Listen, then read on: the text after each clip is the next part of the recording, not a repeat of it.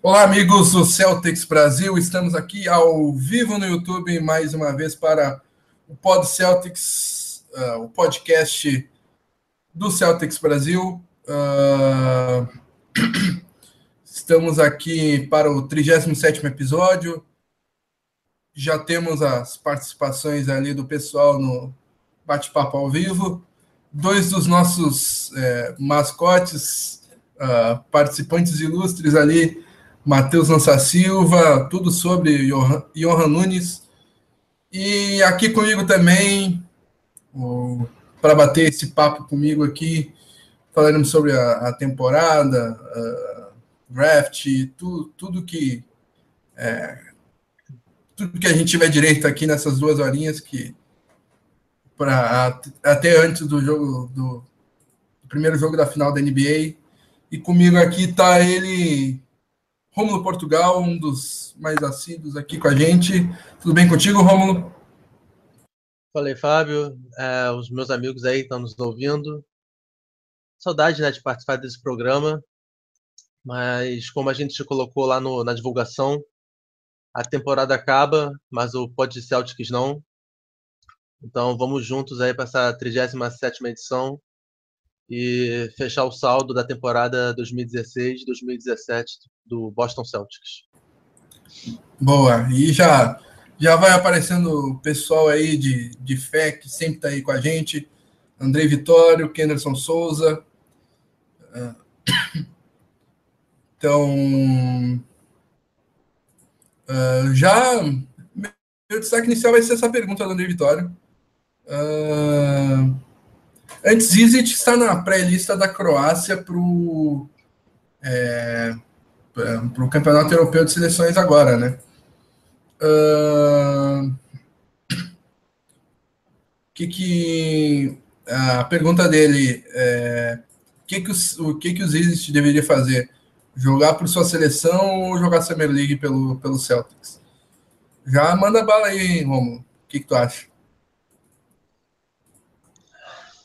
Então, é, a gente sabe que as equipes da NBA não são muito dispostas né, a liberar seus jogadores para a seleção. A gente já viu muitas vezes o Nenê né, e outros se indispondo, fora questões políticas e tudo mais. É, por se tratar apenas de uma liga de verão e o Zizit praticamente já está com a vaga assegurada no elenco, eu não veria mal nenhum ele jogar pela sua seleção ao invés de ir para Las Vegas e Utah. Mas se o contrário ocorrer, também não me surpreenderia, porque nós já vimos isso muitas vezes. Dos jogadores abdicarem de, de jogar pelos seus países em prol da, da equipe né, que paga o seu salário na Liga Norte-Americana. Boa. E o Johan Nunes fala aqui, poderiam fazer mais pod Celtics durante o período sem temporada. A gente vai tentar manter o programa aqui semanal, né? E a gente vem mantendo aí a de, desde janeiro não falhamos nenhuma semana, né? Uh, por um acaso ali nos playoffs a gente começou a, a fazer quase todo jogo, mas agora a gente Sim. volta a ter um programa semanal de sempre com a gente aqui também, Eric Heder, e vamos começar esse programa vamos estabelecer aí. a meta, né? Quando a gente atingir a meta, vamos dobrar é, a meta. Dobrar a meta, exatamente. É... A respeito da temporada do Celtics, uh, temporada que acabou de uma maneira é, até que legal no é, depois da série contra o Cavs, sem o principal jogador do Celtics uh, lesionado, uh, uma lesão no quadril, o, o All-Star Isaiah Thomas. E o Celtics conseguiu roubar um, roubar um jogo na casa do adversário e não foi varrido e saiu com, uh, com uma sensação Mas de roubou um segundo, né? É, exatamente. Roubou o segundo. Tá? Eu acho que o Celtics sai de cabeça erguida. É, foi a única. É, foi a única equipe não varrida pelos, campeões de, de conferência. Uh, uma partida é, fez um playoff digno e dá bastante esperança para a gente nos próximos playoffs, né, Romulo? Como tu, tu vê uh, primeiro essa, esse finalzinho de temporada aí? É, como a gente cansou de falar nos programas, né? Até os últimos que antecederam essa série contra a Cleveland, a missão da temporada havia sido cumprida assim que a gente derrotou o Aston Wizards nas semifinais. Então, o que ocorresse depois de bom seria lucro. É, a gente até discordou isso internamente. Não sei se a gente chegou a expor essa discordância aqui para os nossos amigos, mas algumas derrotas contra o Cleveland não desceram bem para mim. É, não porque perdeu, mas como perdeu. Pela passividade, pela disparidade no placar. É, isso me incomodou muito. A gente viu vários recordes negativos serem batidos nessa série. Foram três jogos em Boston, ou seja, foram 96, foram 144 minutos jogados no TD Garden em três noites e o Celtics não liderou o placar um segundo sequer de 144 minutos. E isso nunca havia ocorrido na história. É, então, gostei, porque o time cumpriu a sua meta, mas ao mesmo tempo achei que a gente poderia ter tido um desempenho melhor. Como você bem lembrou, a, a gente não foi varrido, mas comemorar não ser varrido é meio pequeno, assim, desculpa falar, mas mas eu gostei que nós fizemos um jogo 3 competitivo e um jogo 4 competitivo também. A lamentar mesmo é só esse fraco, não, esse fraquíssimo desempenho no TD Garden. Como eu disse, de 144 minutos, a gente não liderou nem por um segundo sequer. Pois é. é eu discordo um pouco de ti. Eu é, uh, meu palpite foi 4 a 0 Cleveland no, no, no, no Celtics que a gente fez a respeito. Porque Cleveland claramente se poupou durante a temporada e principalmente no final da temporada e chegou no seu melhor momento físico, técnico e inteiraço nesses playoffs e foram é, derrubando com certa com alguma facilidade seus adversários. Sofreu um pouquinho contra o Pacers ali, no, principalmente no primeiro jogo, mas depois é, conseguiu encaixar uma sequência de quatro vitórias e depois contra o Raptors passou como um trator por cima do, da, da equipe canadense e uh, eu gostei de ver o, o, time do Celtics. Acho que as derrotas, principalmente a do jogo a do jogo 2 tem muito a ver com o aspecto físico, principalmente do Isaiah Thomas. Uh, uma derrota é, com certeza humilhante, mas uh, que, que é uma derrota que conseguiu ser é, ultrapassada por dois bons desempenhos na cidade de Cleveland. Um Sim. primeiro jogo um, um primeiro jogo com, com, uma boa vitória contra, contra o Cleveland no, no jogo 3. Um jogo 4 que o Celtics jogou muito bem, mas Kyrie Irving é, roubou a vitória do Celtics. É, foi, base, foi basicamente isso. Uh, então, acho que o Celtics sai uh,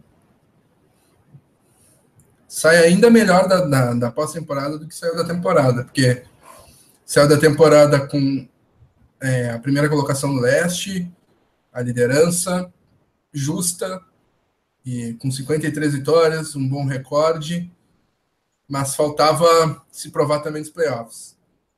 Uh, é sempre foi para mim uh, claramente a segunda força do, do leste, embora muitos discordassem. Uh, acabou se provando assim.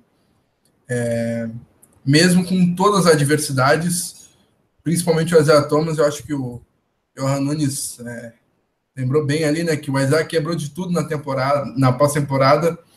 O dente, o quadril, perdeu a irmã e vou te dizer que é, por, por esse elenco do, do Celtic ser é, é, uma família, digamos, é, é a família família escolar de 2002 ali, a família Stevens, é, porque é um time muito unido e acaba que uh, a lesão do, do Thomas no, no jogo 2 contra o Cavs acabou destruindo o psicológico do, do, time, algo que preocupa também, né? Acho que não, não deveria ser assim, mas tem um lado bom também, né? Porque no jogo 3 todos os jogadores na, na entrevista é, disseram que jogaram pela Isaiah Thomas uh, na série contra o, o Bulls. Uh, então, acho que com o desempenho gigantesco da, da temporada e mesmo com as adversidades, uma vitória categórica por 4 a 2 contra, contra o Bulls uh, e uma vitória contra o Washington Wizards uh, no jogo 7 muito bacana. Acho que o. Claro, claro. Celtics... Eu só comentei da final de conferência em diante, né? É, uhum. É, antes o Celtics cumpriu sua missão exemplarmente. É, é... Não há como discordar disso. Com certeza. É, eu acho que o Celtics é, é a equipe da NBA que mais sai ganhando, que, que sai com como é que eu posso dizer? É a mais vitoriosa da temporada. É, que, porque o Kevin chegar na final é o esperado. Se caísse, se não ganhasse a conferência, ia ser linchado. Assim como o Golden State Warriors, eles vão ser linchados quem perder. O Celtics, mesmo com a derrota, sai de cabeça em pé, digamos assim. Uh, eu acho que uh, da temporada, a única equipe que sai sai vitoriosa, talvez seja uh, o Utah, uh, pelo que fez na série contra o Clippers, ou uh,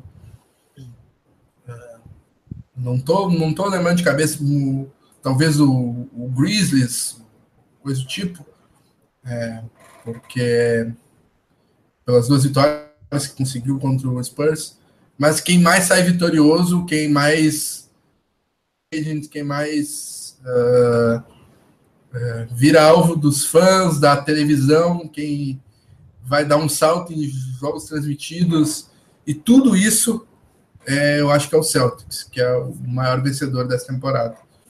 Concorda comigo com isso? É, claro, não só pelo que a gente mostrou, mas pelo que a gente pode conquistar, porque como nós vamos falar adiante, nós já temos a primeira escolha segurada dessa próxima classe que é super talentosa. Nós temos espaço na folha salarial para trazer uma super estrela da liga.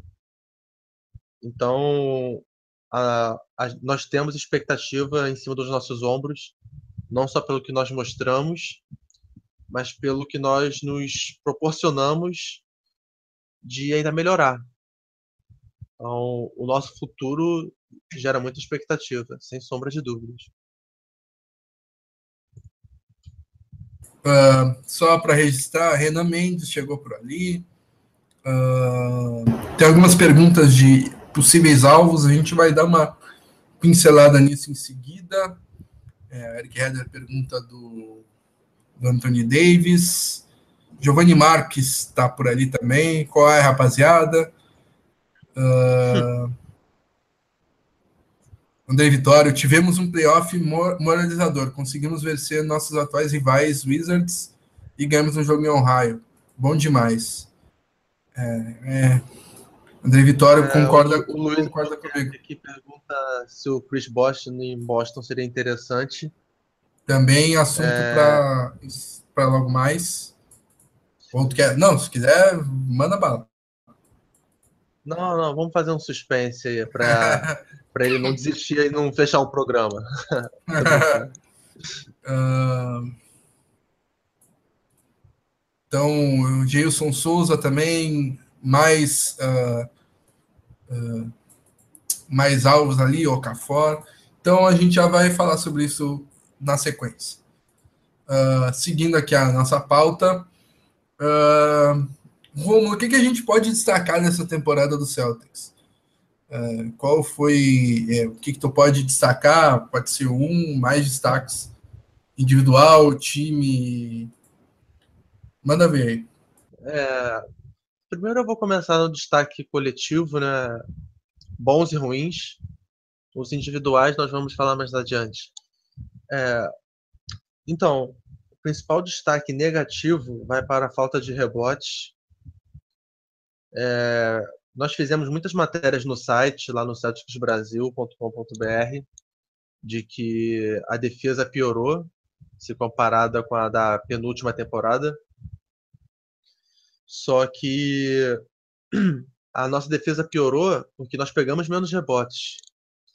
O adversário continuou tendo dificuldades de acertar a bola contra a gente. Só que é aquela velha história de água mole e pedra dura. De tanto pegar rebote ofensivo, uma hora, uma hora a bola vai cair.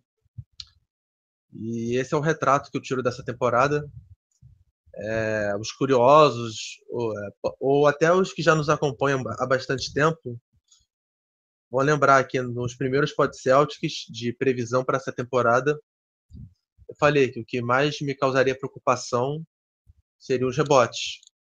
E dito e feito, foi o grande calcanhar de Aquiles da nossa equipe.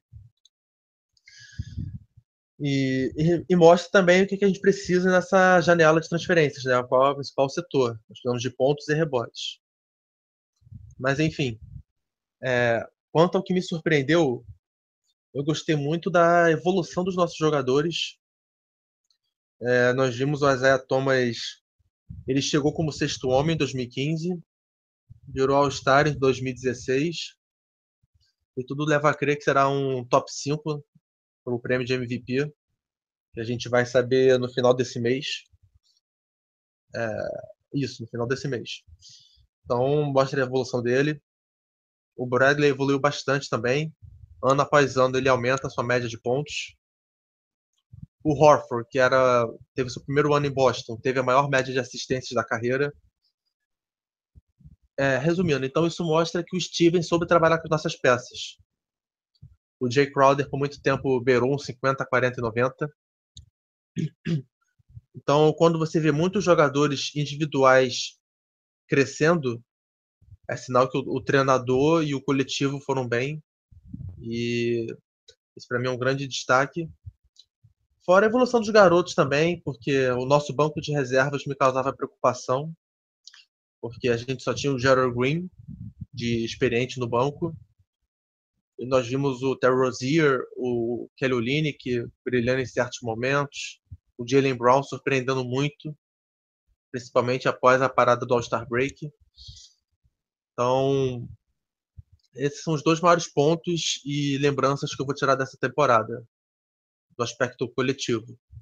O problema com os rebotes e o crescimento individual, graças ao bom jogo coletivo de vários jogadores que nós tivemos. Uh, pois é. Uh, o, o, principal destaque positivo da, da, equipe do Celtics. Uh, acho que foi o elenco ter o, elenco tão criticado ter mostrado uh, aquilo que pelo menos eu esperava uh, durante, durante, desde o começo da temporada. Ser um elenco que disputasse o, o título da, da conferência, uh, que chegasse é, sendo a segunda força da conferência e com, com o desenvolvimento dos jovens, Mark Smart, Terry Rozier, Jalen Brown, uh, cada vez adquirindo mais experiência e conseguindo é, mostrar um bom basquete e ajudando esse time do Celtics que é, é bem subestimado, porque lá no começo da temporada muitos diziam, ah, o Celtics não vai para frente porque não tem nenhuma estrela e tal. Até chegar o LeBron James e dizer, parem com isso. O Celtics tem uma estrela, tem uma super estrela e ela se chama Isaiah Thomas. Uh, e é, ainda su, subestimado, ah, o Celtics só tem mais Thomas, daí o, o, resto da equipe foi, foi mostrando é, Bradley, Crowder, Horford, uh, uh, os, o, os, jogadores jovens do, do Celtics, é, todos muito criticados, ah, que o Marcus Smart não, não, é, não joga nada, foi uma péssima escolha, Jalen Brown foi uma péssima escolha, Terry Rozier foi uma péssima escolha. Todo mundo critica as escolhas do, do Boston Celtics no, no, nos drafts e acabou que todos eles é, é, ajudaram bastante o Celtics é, durante a temporada e na pós-temporada. Então, como diria Zagallo, vão ter que me engolir, né? É, é, o, é o Andy falando isso agora.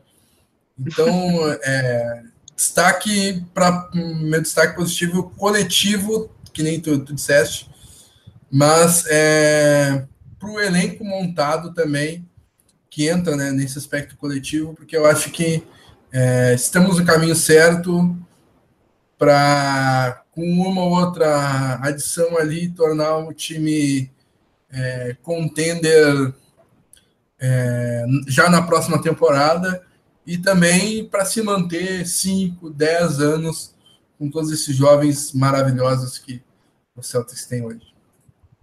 Uh, e, e destaque negativo, uh, claro que o rebote é o principal destaque negativo, mas para não ser repetitivo, o Romulo já destacou isso, uh, eu vou falar da defesa.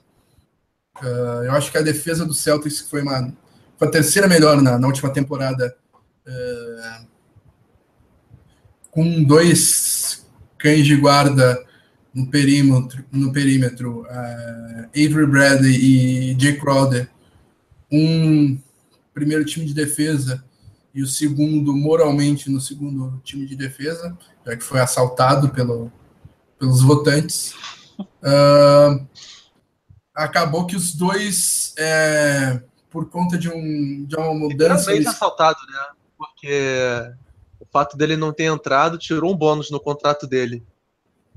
Então, é, exata, exatamente. Até, exatamente. Literalmente. É, para quem, pra quem não, não, é, não tá muito por dentro da história, uh, o Paul George foi eleito para o segundo time de defesa uh, com menos votos que o Jay Crowder, mas com votos mais importantes e totalmente discutíveis, até porque o Paul George, segundo o próprio, fez a pior, a pior temporada defensiva da carreira.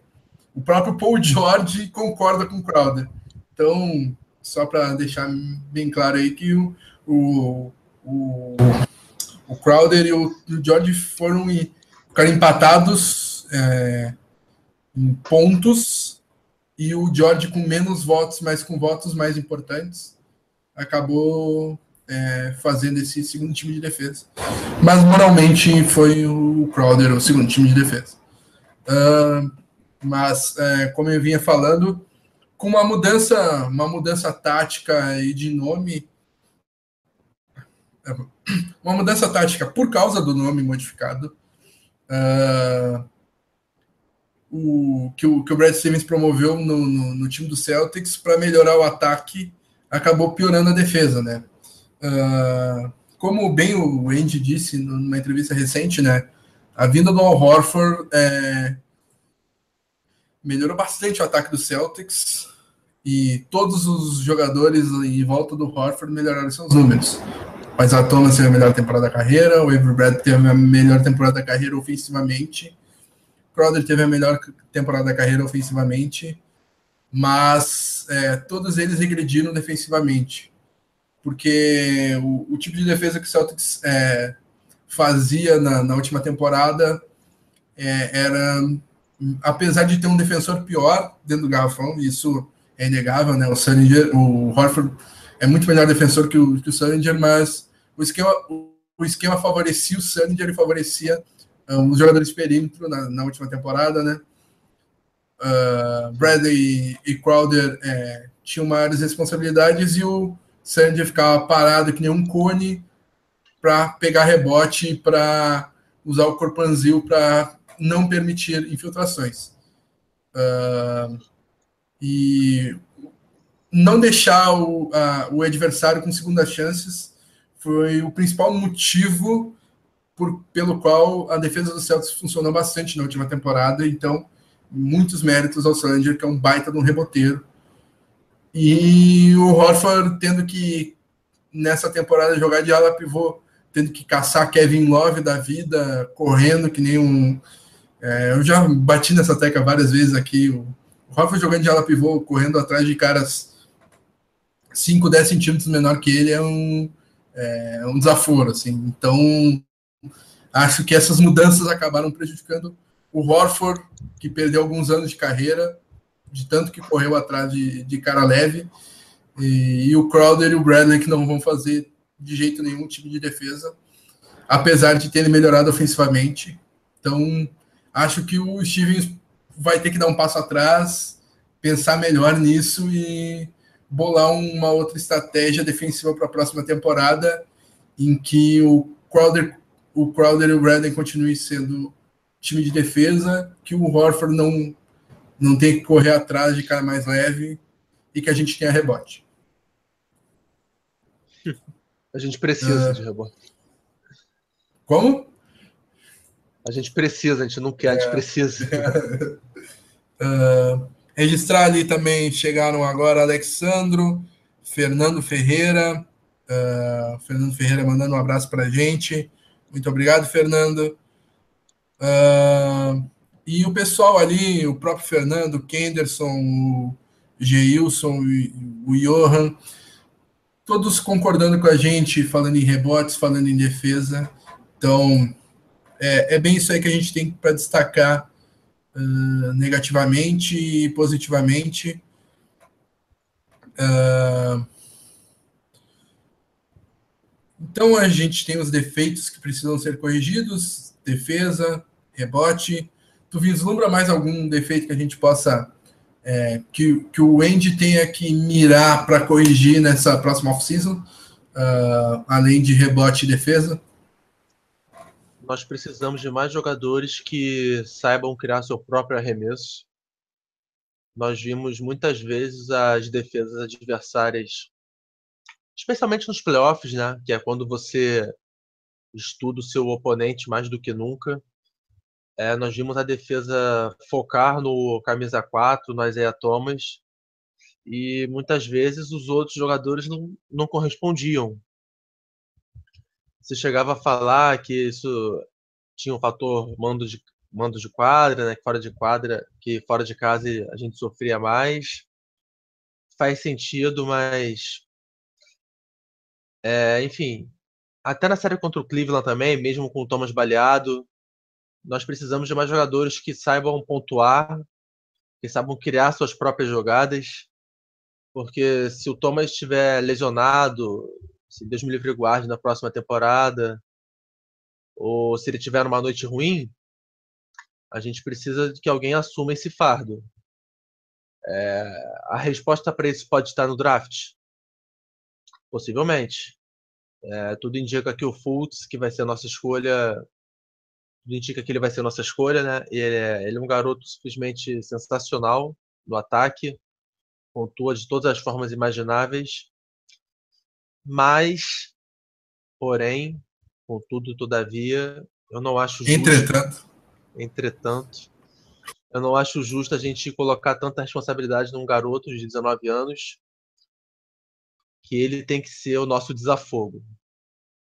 Então, sim, esse é um outro defeito que a gente precisa achar no mercado, seja por troca ou negociação direta. Nós precisamos adquirir um outro pontuador consistente e que saiba criar suas, suas próprias jogadas. 19 anos recém-completados, dia 29 de maio. Né? Fez aniversário segunda-feira. Muitos uh... anos de vida e muitos pontos com a camisa do Celtics para ele. Então, é, eu acho que alguém para dividir a responsabilidade com, com o Thomas, claro. Uh, e eu acho que falta também. Uh, é, tu, tu falou em alguém que assuma a responsabilidade. Então, é, eu acho que falta falta para o Celtics alguém que divida a responsabilidade com o Thomas ao mesmo tempo que ele, é, que ele estiver em quadra, para já adiantar o serviço. A gente precisa de um outro titular que com mais garbo, com mais com mais é, com mais pompas, digamos assim. E alguém do banco uh, que consiga carregar a segunda unidade seja um sexto homem que carrega a pontuação, mas que também faça a segunda unidade eh, jogar. Coisa que o Smart não consegue, infelizmente. É, Stevens dá, dá moral para ele, dá a bola para ele jogar, mas não dá mais. Nesse próximo ano ele vai ter que ser. Uh, vai ter que se, se restringir a ser um. É, um ala armador barra ala que entra para marcar e se sobrar na mão dele livre, ele arremessa e deu para a bola. É, vai, vai virar um ah, e antes, da vida. Antes que, que antes que, que, que, que, critiquem, é, aquele jogo 3 da série contra o Cleveland foi a exceção das exceções, né? Foi carreira então, high é, então, aquelas sete bolas de três em dez tentativas. Desculpa, mas não vai acontecer de novo nem tão cedo. Mas, e, mas a, a, a crítica ao Smart aqui é em relação à condução de bola e à liderança de segunda unidade. Porque ele é um jogadoraço que eu adoro. É um cara que. Uh, é o cara das jogadas vencedoras, é o cara que se mata, é o cara que ganha rebote do Tristan Thompson quando a gente precisa. É o cara que ganha rebote do fucking Tristan Thompson quando a gente precisa. Então, é, não precisa dizer o quanto ele é importante. Mas ele é importante em alguns aspectos do jogo e. Da sua maneira. Exatamente. É, o cara é importante à sua maneira. É bem isso aí. Então, é, então a gente já entra na terceira pergunta desse tópico, que falta para disputar o título. Então eu já vou já vou falando. Eu falei que precisa alguém para dividir a responsabilidade com, com, com Thomas na primeira na, na no, time titular, que pegue rebotes, uh, que defenda. Então, na minha visão, o time do Celtics tem uma lacuna no time titular. Tem uh, o Isaiah Thomas, que é o. É, que foi, na minha opinião, o terceiro melhor jogador na, na corrida é, na corrida MVP da temporada, melhor armador do leste na temporada. Uh, Avery Bradley, que é um. Clubismo. Sem clubismo nenhum. Uh, sem clubismo. Pô, Romulo. Isaiah Thomas, Isaiah Thomas segundo, segundo time ideal da NBA, e eu ainda discordo de, do Curry ter mais votos que ele, mas que seja. Ele, o Curry também é do Oeste. Então, o Thomas foi o melhor armador do, da Conferência Leste na temporada. Na minha opinião, o melhor jogador da Conferência Leste na, na temporada, porque o LeBron James se poupou a temporada inteira. Bem que ele faz. Uh... É, só aproveitando de você continuar, o, o Ross elogia a matéria do Daniel sobre o Isaiah Thomas. É, valeu pelo elogio, Ross. É, realmente ficou uma matéria muito bem feita, né, com vários argumentos sobre várias óticas, econômica, técnica. Então, é, o Daniel está de parabéns mesmo. Boa, isso aí, Daniel mandou bem demais. Uh, voltando uma casinha aqui. Uh, falava sobre o time do Celtics, que tem o Isaiah Thomas, um, um dos melhores jogadores da, da liga, um, um, dos cinco melhores, no mínimo, ali na, na corrida do, do, do, MVP, melhor, melhor armador do leste na temporada.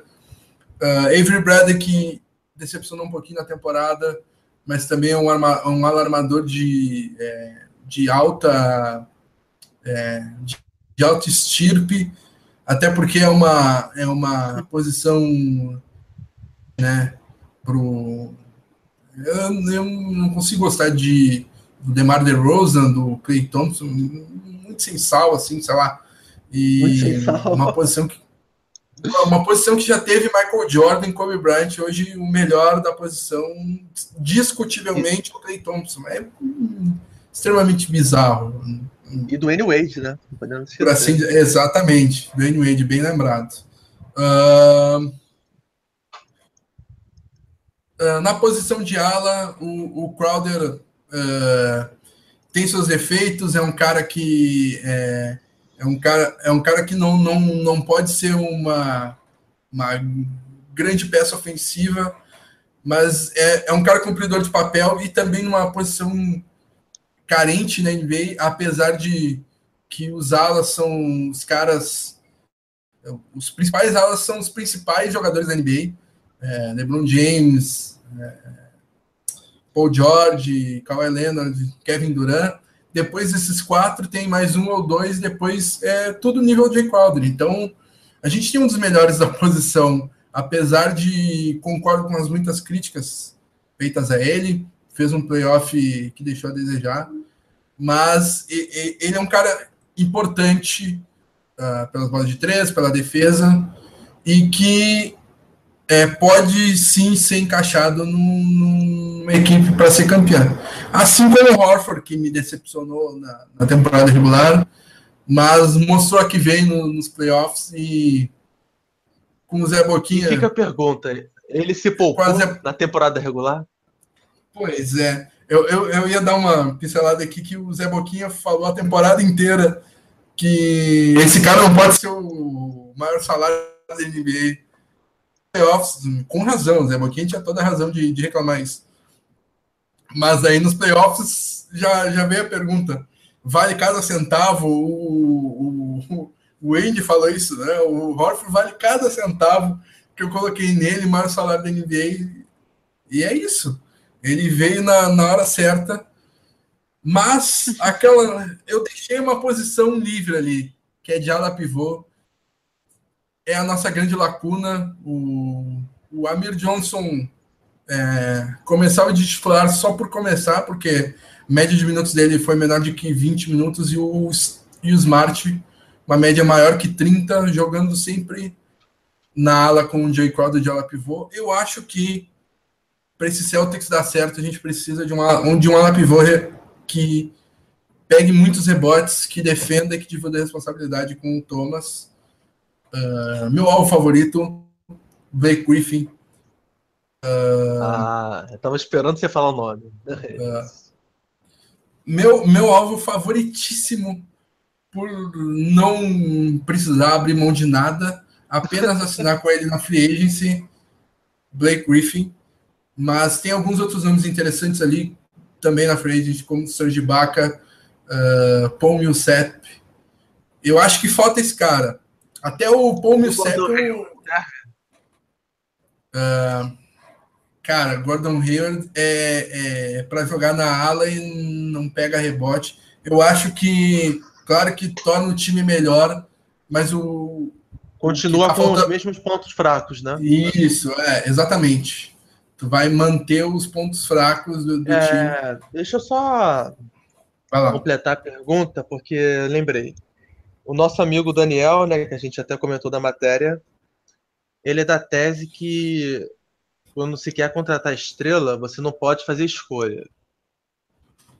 Você tem que fazer oferta e o primeiro que aparecer você fecha. Você concorda com, essa, com esse pensamento? E com isso, se você não conseguir o Griffin, você iria com tudo para cima do Hayward, mesmo ele não preenchendo todas as nossas lacunas? Ah, com certeza, isso aí se ajeita. Isso aí se ajeita. Uh, a, a, a, visão, a visão é, é, é essa. Uh, não dá para só focar no Griffin, daí não veio o Griffin. Ah, vamos renovar com a Amir Johnson e a gente tenta de novo. Não, não dá para pensar desse jeito. Tem que mandar um emissário lá no Utah. Ó, oh, Hayward, o salário máximo. Teu, teu brother Brad Stevens. Uh, Isaiah Thomas, teu, teu bruxo. Uh, a gente leva o. A gente leva esse, esse cara que não joga nada. Como é que é o nome do armador lá? Jogou com ele em George Butler. Hill. Não. Jogou com ele em Butler, que o Raulzinho é bastante melhor que ele, mas ele continua jogando. Tá, eu vou, vou lembrar o nome daqui a pouco. A gente leva esse chaveiro aí para ti. Ah, o Shelvin Mack? Isso, Shelvin Mack, exatamente. Uh, leva essa porcaria desse Shelvin Mack, é, leva o McDonald's, o que tu quiser, mas vai para Boston.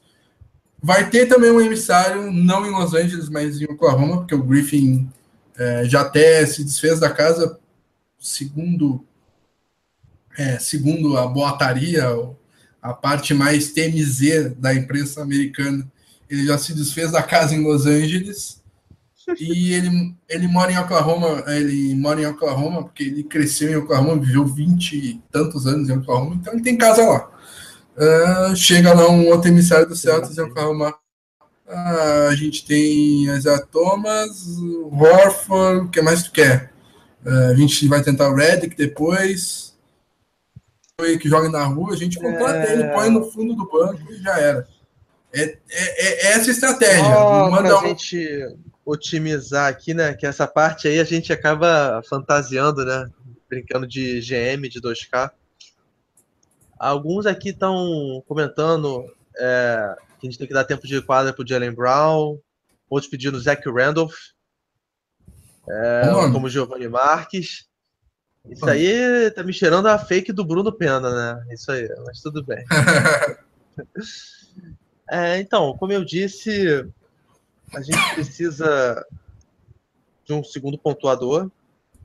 Nesse quesito, pode ser tanto o Hayward como o Griffin, uma troca com o Paul George, é, Jimmy Butler, enfim.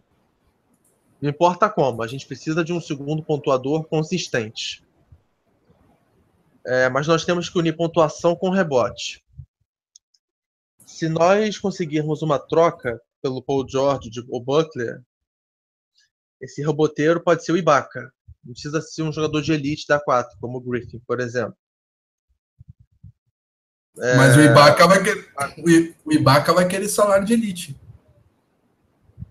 É, é então, é mas é, tudo a gente é conversa. Difícil equacionar isso aí. É. Tem que ver. É, enfim, se nós mantivermos a pique, né, trouxermos o Fultz, eu também acho que nós precisaríamos de um veterano no banco.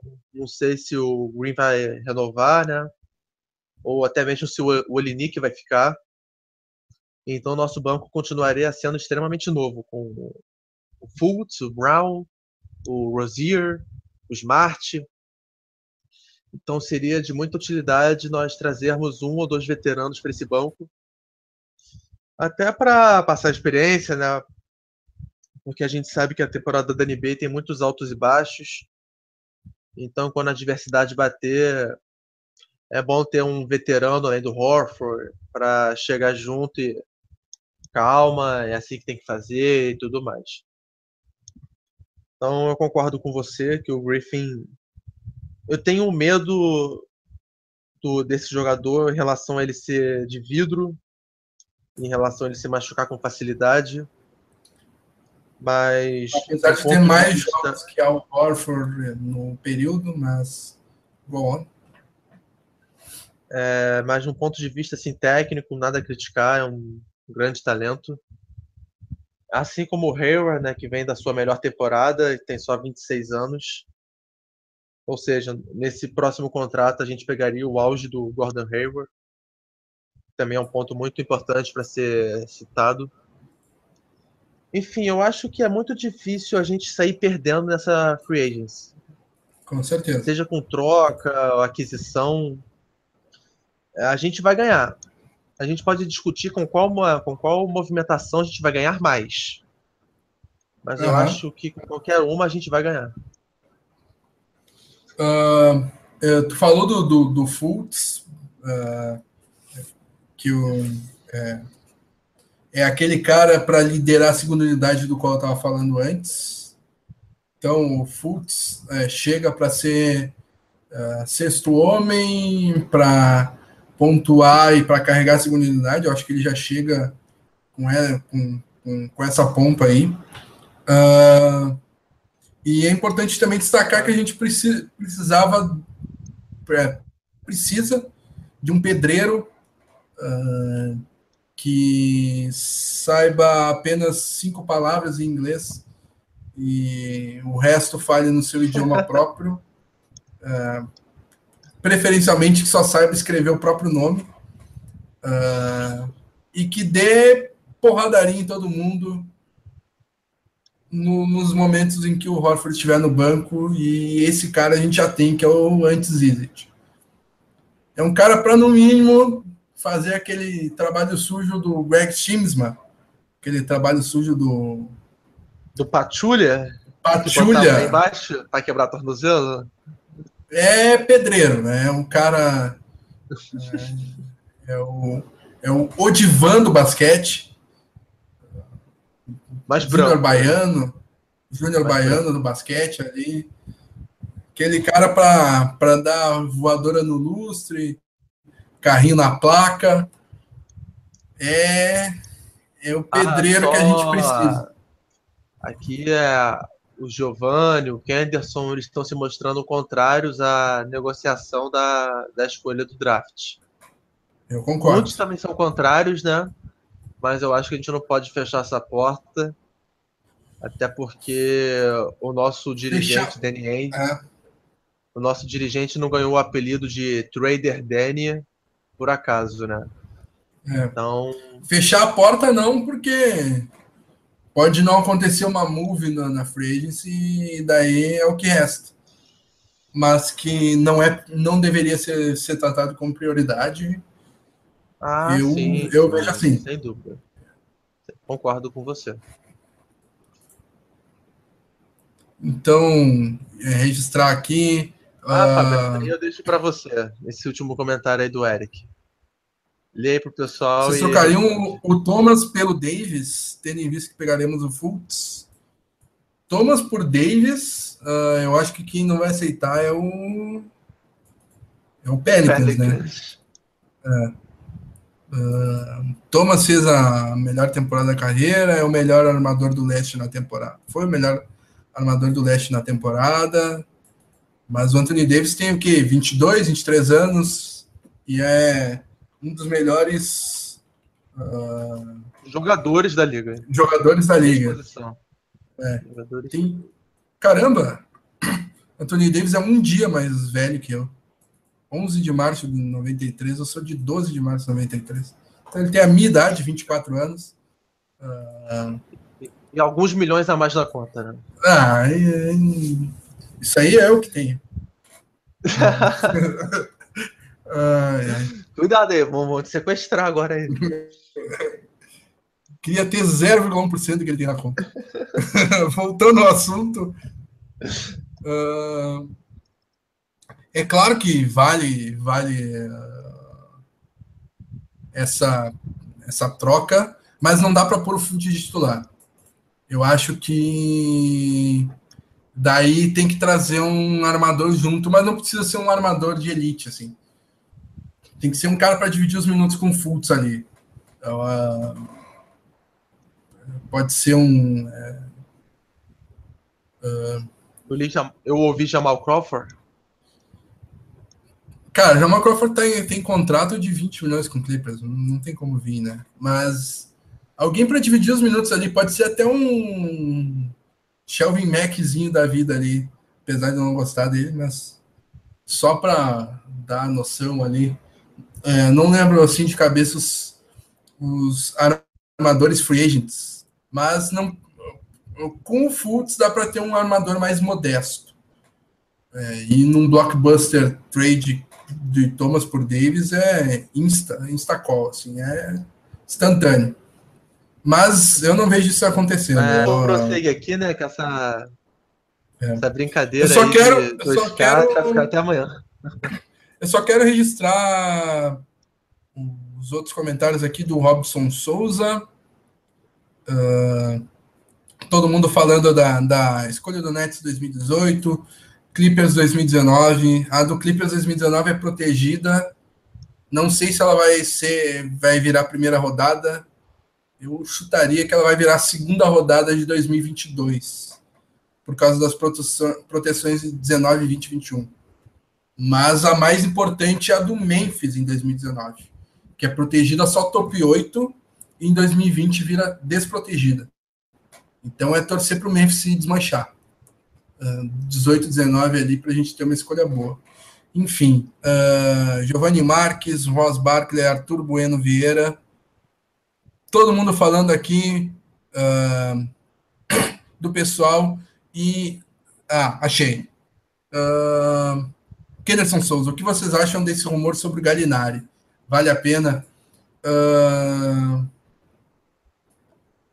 o Galinari foi um, um, nome que eu também vi mais para cima, acho que foi o próprio uh, Johan Nunes. Uh, foi alguém que tá, já estava desde o começo falando do Galinari. Achei que. Ah, foi o próprio Anderson Souza lá no comecinho. Uh, é, cara, o Galinari é um é um ala é um ala que uh, é um arremessador absurdo, assim, um dos melhores da liga. Mas, sabe, eu não, tenho tanta confiança nele, assim. Não consigo citar os defeitos dele. Tá, ele machuca bastante. Esse sim machuca bastante, viu? Uh, ele, ele tem bastante falha defensiva, mas é, é um cara. Um, eu não posso chamar ele de ele é bom jogador, mas também não é um grande jogador. Uh, ele colocaria o Crowder no banco? Cara, com, com Thomas no time titular, o, vocês vão, vão, querer matar o Bradley, né? Com Thomas e, e Galinari. Então, é, é, um, é um cara difícil de encaixar, apesar de não ser um mau nome. Então, uh, é, é um cara difícil de falar, assim. Uh, Rômulo, para seguir aqui, uh, quem foi o jogador que mais te surpreendeu na temporada do Boston Celtics? É... Então, é, o Thomas me surpreendeu, porque ele levou o jogo dele para um patamar que eu acho que poucos esperavam. Afinal, nós estamos falando de um jogador de 1,75 de altura e que foi a última escolha do draft. Então, sempre que um jogador com essas, com esses atributos, com essas credenciais, faz o que ele fez, você fica surpreso. É... E eu também fiquei bastante surpreso com o Terrozier, pela personalidade dele já na segunda temporada especialmente pelo que ele mostrou nos playoffs, quando em boa parte da pós-temporada ele teve maior plus-minus, que é o, mais ou menos um saldo de pontos, né? É, enquanto ele atuou. E o Jalen Brown, novamente, e pela mesma qualidade que o Rozier, pela sua personalidade. Então, meu top 3 de destaques de gratas surpresas vão para Isaiah Thomas, Darryl Rozier e Jalen Brown.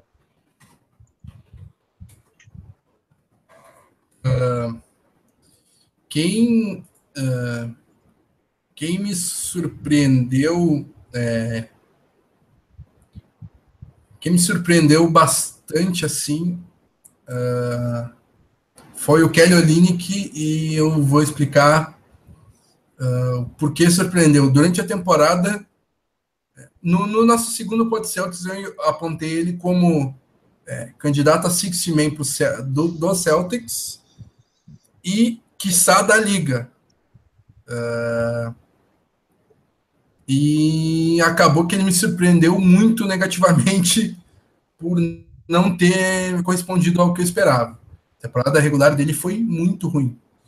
Foi, foi des... eu acho que foi disparado o recordista de troféu que levou o nome dele na, na parte final da temporada ali. Troféu Tianeide, troféu Oline, que o eterno lambisgoia, como diz o Johan Nunes. Uh... E ele me surpreendeu positivamente por ter jogado muito bem nos playoffs.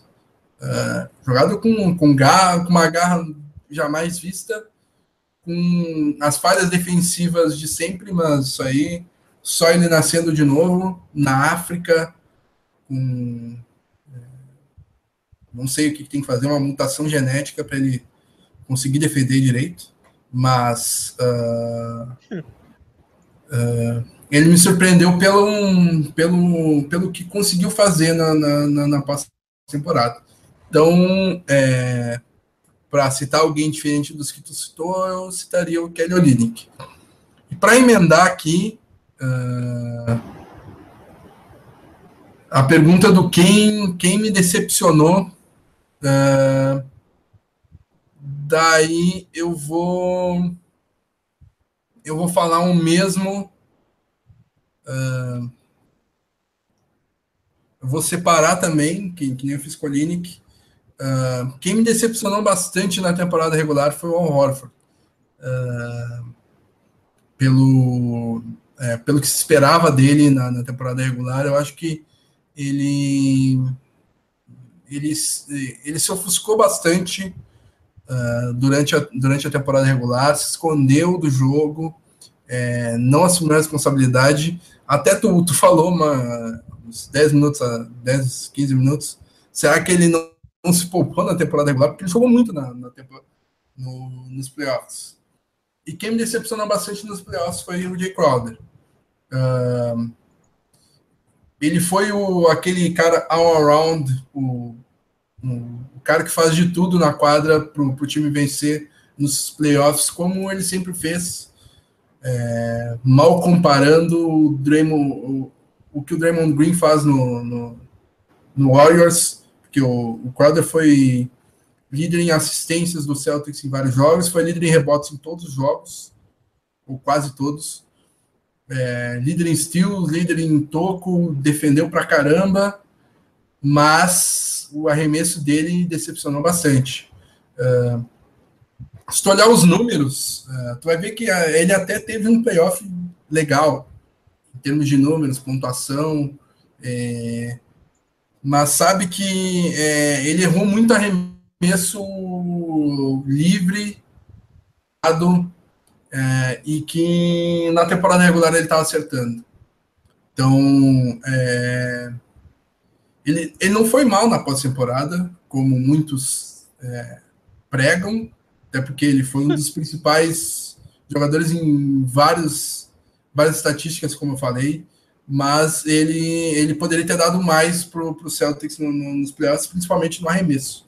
Ah, errou muitos arremessos livres. Então foi quem mais me decepcionou nesse playoffs. Então ficar dividido ali entre Horford pela temporada regular e o Crowder pelos playoffs. E quem, quem mais te decepcionou na temporada, Romulo? Então, eu vou. Você separou em temporada regular e playoffs. E eu vou separar em time titular e rotação. Boa. Do time. Eu não vou falar do, do Amir Johnson, porque só te decepciona de quem você espera alguma coisa. eu não espero nada dele. Então ele não me decepcionou. Nem dá para considerar ele titular, né? minutagem é. que ele tem. Né? Dos titulares, o Horford, né, pelo que você falou, até porque, querendo ou não, ele ganha um salário máximo, então ele tem que é. ser cobrado. Quanto e mais também, você né, ganha, mais você vai ser cobrado. Oi, só para complementar um pouquinho, é, ele, ele nem fez um playoff tão gigantesco. É, ele fez um bom playoff, mas é, contra o Cavs foi dominado pelo Love, nas, primeir, nas duas primeiras partidas contra o Bulls É, apanhou o Robin pro, Lopes, né? Apanhou de cinta para o Robin Lopes, exatamente. Então, é, seis, sete partidas que ele fez excepcionais nos playoffs que não podem apagar as 82 que, que decepcionou antes. Né? Sim, sim. É, e um outro jogador, embora ele seja o meu favorito do elenco, o Bradley, porque mais um ano se passou e mais uma vez ele não conseguiu passar ileso as, as, as lesões, né? Então isso já deixa aquele alerta, aquele sinal amarelo ligado, porque ele vai entrar agora em ano de contrato e você tem que saber se vai renovar, por quanto vai renovar.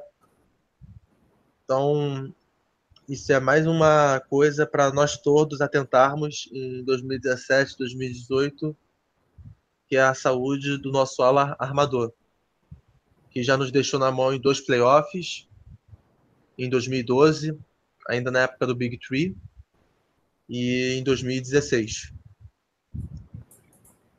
É, e na rotação, quem me decepcionou. O Olinick, não vou colocar como decepção, ele entregou o que eu esperava dele. É, o James Young me decepcionou. Falar, ah, mas esperava Young... algo do Young? Rapaz, é, por ele ter vencido a batalha pela última posição, pelo fato do Eng não ter exercido a, o quarto ano no contrato dele, eu achei que com isso ia despertar algum senso de competitividade nele. E eu, eu, lembro até porque eu escrevi uma matéria a respeito, ele chegou a ser eleito o jogador de uma, de uma partida que foi na nossa vitória contra o Pacers lá em Indiana. Ele foi o melhor jogador da partida. Até o Tommy Hanson é, o elegeu para esse prêmio. Mas acabou que ele perdeu espaço para o calor, o Jalen Brown, perdeu espaço para o Terry Rozier, é, para o Gerald Green, também pegou várias noites sem atuar. É, o Jordan Mickey também, porque ele conseguiu o contrato dele porque supostamente ele seria um, um big man que nos traria rebotes e tocos. Até agora não mostrou nada disso.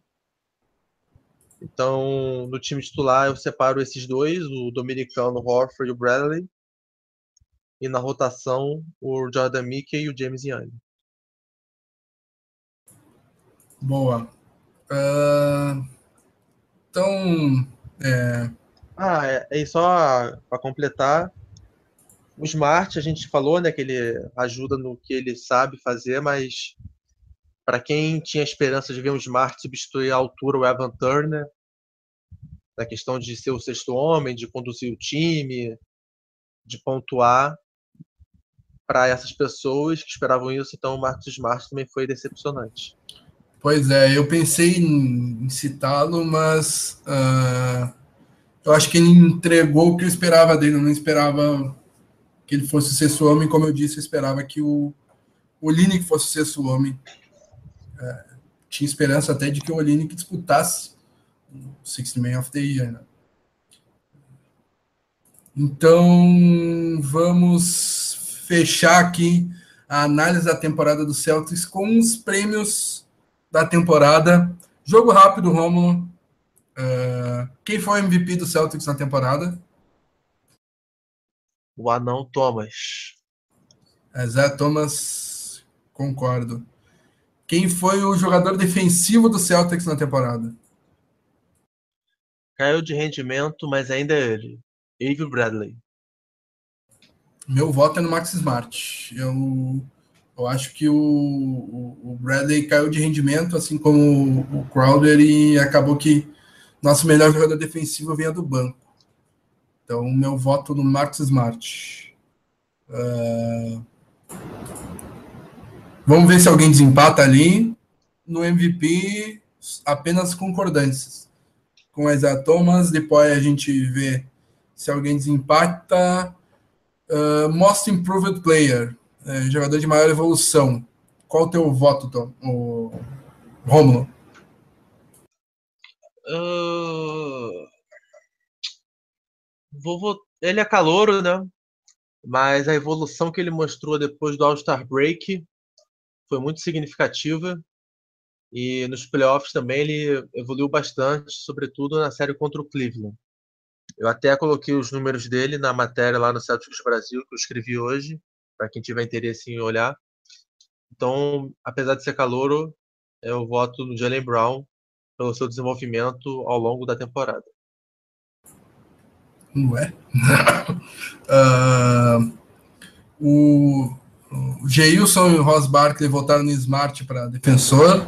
Uh, desempataram aqui a nosso, nosso empate. E o próprio Geilson, o Giovanni Marques, o Ross Barkley vão desempatar também, que para mim, o jogador de maior evolução. Eu votei no Isaiah Thomas como jogador de maior evolução uh, no prêmio geral, atrás apenas do Antetokounmpo, porque ele evoluiu de um cara de 24 pontos para 29, é, para terceiro melhor pontuador e essas coisas. Mas em se tratando de Celtics, eu, eu vou dar um voto de confiança e de uh, é, para alguém ofuscado e que evoluiu bastante de uma temporada para outra. E, como eu disse, votos de Ross Barkley, Giovanni Marques, Gilson Souza para o Terry Rozier. Uh, eu acho que o Rozier é, evoluiu bastante, seu, é, evoluiu. É, teve uma evolução legal no seu jogo entre essas duas temporadas. Inclusive, foi peça importante do Celtics na pós-temporada, sendo por, por, por, muito tempo o maior plus-minus de todo o playoff. Então, meu voto vai no Rosier. Sexto homem. Quem foi sexto homem do Celtics na temporada? Melhor jogador reserva. Essa é difícil, porque cada, cada momento teve um reserva que se destacou, né? É, então, pelo, pela importância dele nos playoffs, apesar dele ter tido muitos, muitas ausências, né, de ter ficado no banco, o pessoal já está votando no Smart, Smart. Eu voto no Smart também, mas com uma menção muito da honrosa para o Gerald Green, porque sem ele, provavelmente a gente cairia já na primeira rodada para o Chicago Bulls. Então, Smart, mas com a menção honrosa para o Green. É, minha menção desonrosa vai para o Olinick, que eu esperava disputar o sexto homem da NBA, não do Celtics, da NBA. E ele entregou no, no, na, nos playoffs, mas no playoff não conta para não conta para votação, então não conta. Uh, então, para esse prêmio, minha decepção altíssima com, com o Olini, que esperava um cara de 15 pontos, muita bola de três. Mas o, o meu voto de sexto homem vai para o Max Smart, que é, fez muito por, por essa equipe. Uh, e eu voto do Johan Nunes, o Kenderson Souza, André Felipe, Giovanni Marques, Robson Souza, Ross Barkley. Uh, então, Uh, próximo voto, Rookie of the Year. Esse aqui é fácil, né? Acho que esse aqui não vai dar muita discussão. Eu escrevi, eu, acho... duas, eu escrevi durante duas horas nessa noite uma matéria sobre ele lá no Celtics Brasil. Então, se eu tivesse outro voto, eu daria um tiro na minha cabeça agora. É, camisa 7, Jalen Brown. Meu garoto, meu protegido desde o universitário, cravei ele na terceira escolha no meu mock, apesar dos pesares, apesar do movimento a favor do Hilde, a favor do Murray, é o meu voto de uh, maior, uh, melhor calor da, da temporada até porque os outros calouros nem jogaram. Né? Ah, é, mas também, até para ficar aqui registrado, uma outra menção honrosa para o Abdel Nader, é, que apesar de nunca ter atuado na NBA, só na Liga de Desenvolvimento, foi o calor do ano na D-League e foi All-Star também na Liga de Desenvolvimento. Boa, então, bem lembrado. Para quem foi o que? A 58 né? Escolha de draft. Isso, isso. Nada mal, ótimas credenciais e gravem esse nome porque na próxima temporada ele pode ocupar o lugar do James Young que eu coloquei como decepção. Uh, uh, os outros prêmios de times, coach, executivo, não faz sentido a gente fazer aqui, então vou inserir dois prêmios que a NBA não dá, mas o Celtics Brasil pode Celtics dar. Uh... Nosso programa, nossas regras, né? É, exatamente. Qual foi o que homem da temporada, Romo? ah, foi o nosso MVP, Thomas. Boa. Lembrando que ah, muitos podem se perguntar, mas por que que homem se uh, já teve um voto para MVP? Mas o que homem poderia ser Danny Ainge, uh, Brad Stevens, mas o meu voto também vai no Isaiah Thomas pela temporada que fez. Uma menção honrosa para o Danny Ainge nesse que homem não não caiu no, na pressão popular? na, na pressão popular por é, uh, tentar caras de como, como ele próprio disse né? É, gastar gastar ativos com band-aids não não precisa. Uh, e e o Lambisgoia da temporada, já vou registrar aqui o voto do Johan Nunes, foi até quem me deu o estalo da ideia de fazer isso. Ele disse que o Lambisgoia Master foi o Olinick. Ele depois perguntou o Young como Lambisgoia Master. Mas vamos ver o voto do Romulo. Qual que é o troféu Lambisgoia da temporada? Uh, como é temporada, eu me recuso a votar no Olinick, porque sem ele a gente não iria enfrentar Cleveland nas finais de conferência. Então, meu voto vai no James Young, assim como o Gilson Souza voltou também. Boa. Uh... Eu. É... Exatamente Dos... o que o Anderson Souza falou. O Olinick defendendo é pior que o Paulão do Vasco dando balão. Eu sofro com os dois, Kenderson, então. É, eu sei como é isso. é. Mas para quem sofria com o Jomar, sofrer com o Paulão já é menos pior.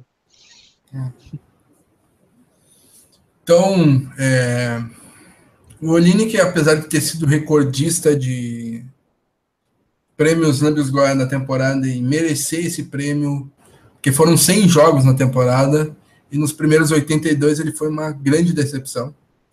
Uh, mas uh, o, o, o Olini que ganhava o prêmio de Lambisgoia porque ele entrava em quadra, né? O Yang nem isso fazia. Então, é, vou manter os votos, uh, o teu voto e o da grande maioria lá, para o James Young, porque para uma escolha 16 tão comemorada no dia pelo, pelo Bill Simmons e. Por então, muitos de nós, né? É, exatamente. Acho que no seu terceiro ano ele cavou a cova e não vai ter seu contrato renovado. Mas. Uh, Quiçá terá espaço na NBA, né? É, exatamente. O André Vitória e o Daniel também lembram do, do Jerebko, né? Que também fez Uh, também fez uh, grande, uh, grandes coisas para merecer esse prêmio, né? Uh, e agora, prêmios da temporada da Liga. Vamos fazer um exercício um pouco mais amplo, com comentários. Ixi. Vejamos. MVP.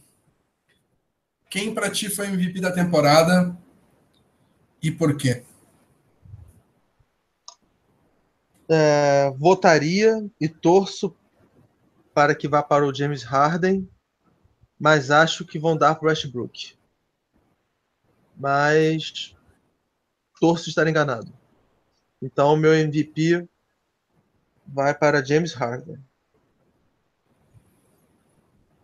Eu acho que pela posição do Rockets no final e pelo que ele agregou à equipe de Houston, James Harden é um bom nome, mas o Westbrook mesmo é, sendo a temporada inteira stat hunter e ter caçado estatística, caçado triplo-duplo, uh, em detrimento do desempenho da sua equipe, eu acho que no, no, no final ali me cativou com aquele 42 triplo-duplo, e aquela bola, bola de três quase no meio da, da quadra contra o Nuggets na disputa por vaga nos playoffs. Eu acho que ali ele ganhou um voto de confiança meu na temporada. E defender por defender, o Harden também não defende como o Westbrook, que é excelente defensor, não defendeu a temporada inteira para pegar rebotes. E o Harden não, também é bom defensor, não defende há anos, porque se acha melhor do que o jogo, sei lá. Então, é, eu acho que meu voto vai no Westbrook pelo por, por esse final de temporada, mas o James Harden é um excelente voto também. Uh...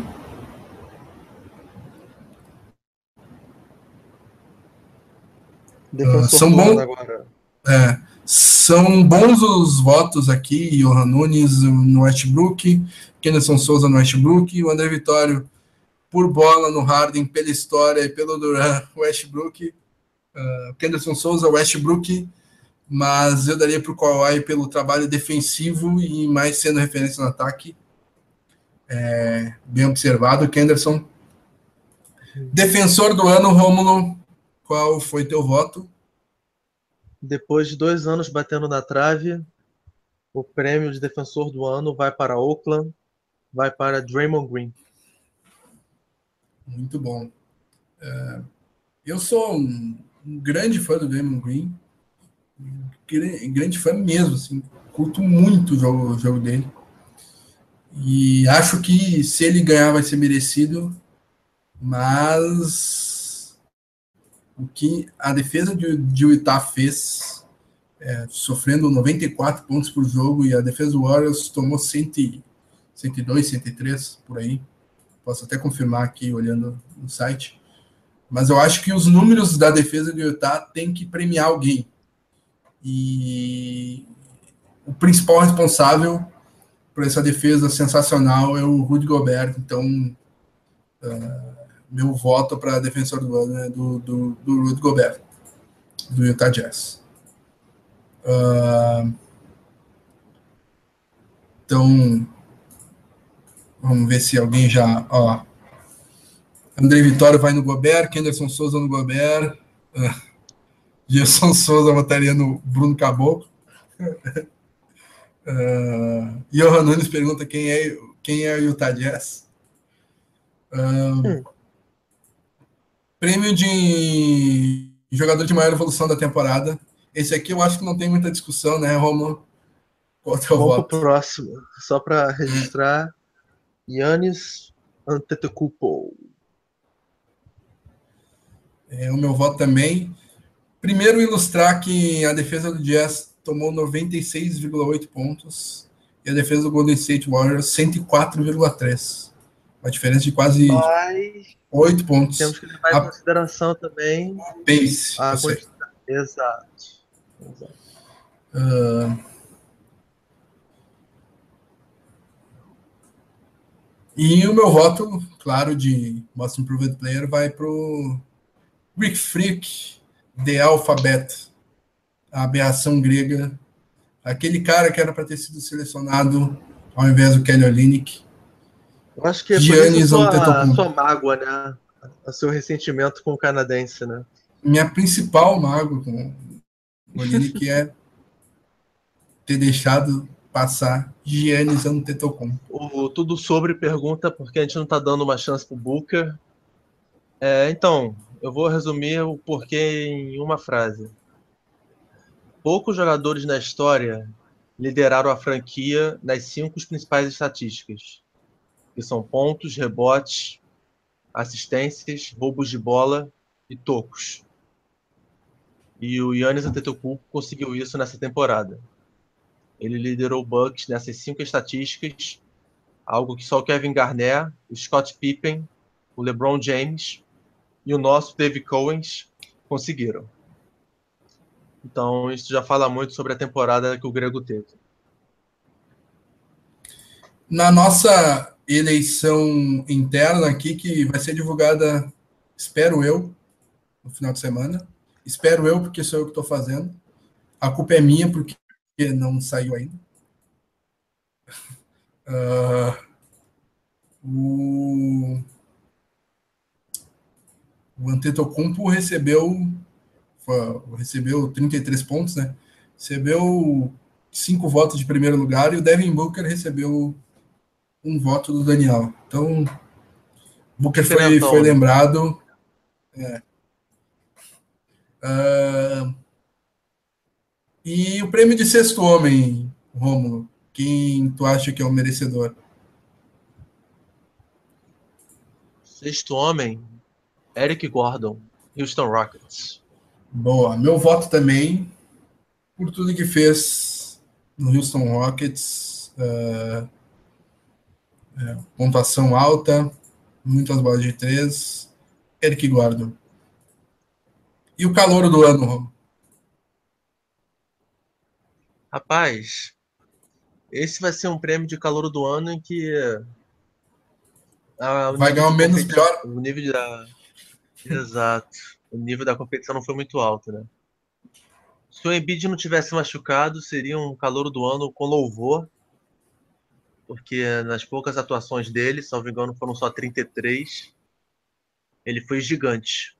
Sim. Mas, porém, é, eu voto no Malcolm Brogdon, porque ele foi titular em Milwaukee e porque ele foi muito impactante no fim da temporada regular, ajudando seu time a conquistar a sexta vaga, inclusive no, nos destruindo no TD Garden já, no, já em abril. Então, calor do ano vai para Malcolm Brogdon, armador do Milwaukee Bucks. É o meu voto também. Uh, é, como o Romulo falou, né? Poderia ser o, o Embiid, mas o Embiid fez 33 jogos, né? Como o Romulo falou.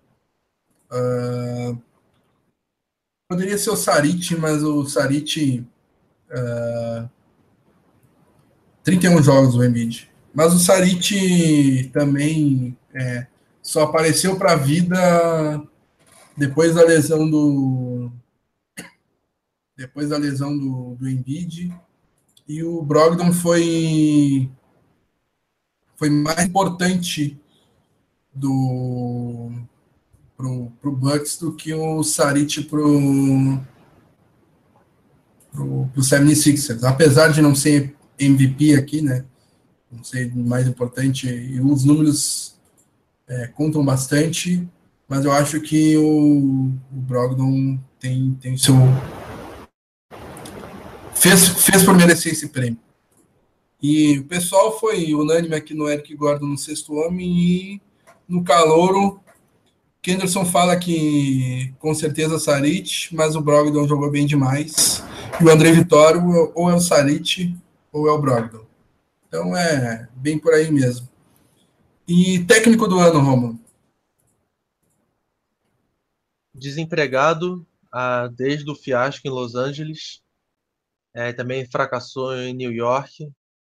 É, conduziu um Houston Rockets cambaleante, que foi oitavo ano passado para a terceira posição nesse ano e que encantou a muitos com seu famoso run and gun. Meu voto vai para o Mike D'Antoni. Uh, meu voto também vai no Mike D'Antoni. Hum, não muito por ter. É, ele levou um Rockets desacreditado à terceira colocação. Uh, com um basquete é, que eu não curto muito, assim, né? Muito Não sou muito fã do run and gun. Eu gosto, do bas gosto bastante do basquete de meia quadra, com, é, com a bola girando, com ótima defesa lá atrás. Eu gosto do San Antonio Spurs. Sou fã do San Antonio Spurs. Uh, mas o, o, principal que me leva a votar no D'Antoni foi ele ter revolucionado James Harden. Transformou ele num é, armador é, digno de MVP e acho que por tudo que ele fez no Rockets e principalmente por causa disso é, é merecido o, o prêmio de técnico da temporada para ele. Uh, que seria o seu segundo, né? Ele já venceu um com o Suns em 2005. Isso. Uh, o Thiago concorda com o D'Antoni, o André Vitório fala em Doc Rivers, certeza. Acho que é que é ironia, mas vamos deixar ele. Espero, né? confirmar. Kenderson Souza acha que o Brad Stevens merecia. Também acho que ele merece, não, não que o prêmio, mas ser votado entre os cinco primeiros, pelo menos. E ele dá um bom voto no Spolstra, pelo que fez no, no, no Miami Heat. É um Se bom o Spolstra tivesse conquistado a vaga nos playoffs, seria forte concorrente, sem dúvida. Isso. Uh... Já está entre os três finalistas, né? O Spolstra. Isso. É. É, executivo do ano. Esse prêmio aí, para mim, é meio, meio assombroso, assim, não conheço muito, assim. Mas, pelo que, que fez durante a temporada, é, é, trazendo o Eric Gordon e é, Ryan Anderson para compor ali um time de chutadores do, do D'Antoni, trouxe o Nenê e ainda conseguiu boas moves durante a temporada como o Williams. Acho que o, Dar é, o Daryl Morey é merecedor desse prêmio de executivo da temporada. É, o, o time está na final pelo terceiro ano consecutivo e ele trouxe o MVP de 2014 para reconquistar o título. Então não tenho como fugir do Bob Myers pelo segundo prêmio em três anos. E o GM LeBron, será que não merecia um, um voto aqui? Merece a quinta derrota nas finais, é isso que ele merece. é um pouco hater. uh, então fechamos os prêmios da temporada. Como prometi aqui, até o final de semana saem com todos os votos de todos. É, participaram eu, Gustavo, Rômulo, uh, Daniel, Daniel Emiliano, Gustavo Arruda, Rômulo Portugal, Fábio Malé, Bruno Pena, Renato Machado, Pedro Altero e Marcos Vinícius. Cada um votou em cinco nomes, eu fiz todos os cálculos aqui, só falta votar no, no sistema lá. E time de calor, time de defesa, time gerais. Tá, tá no forno, sai para vocês no site até o final Cuidado que tá registrado agora, hein? O pessoal vai cobrar. É, exatamente. Vai, vai Prometeu, tem que cumprir, mano. Pode ser político, exatamente. não. uh... Vamos falar um pouquinho de draft. Outra matéria que eu tá no forno aí, mas essa eu não vou prometer no meu tempo. Mock Draft 2.0.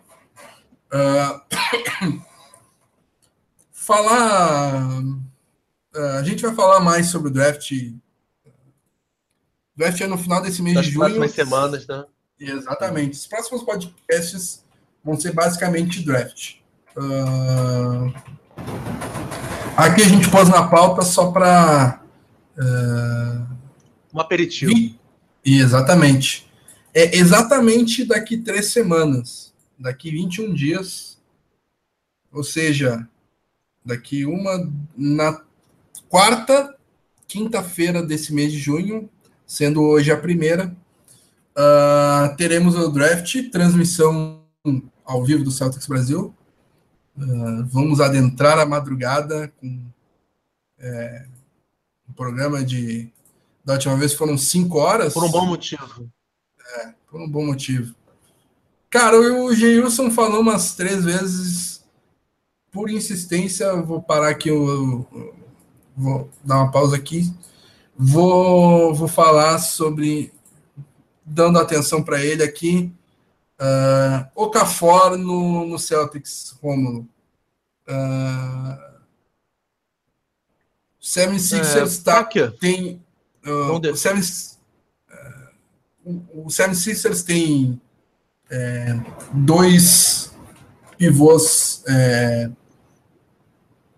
futuros All-Stars, uh, ou com potencial de All-Star, desculpa, que são Embiid e Okafor, e tem o Sarit na 4, e Embiid e Okafor não podem jogar juntos. Então, um fica limitando o outro, correto?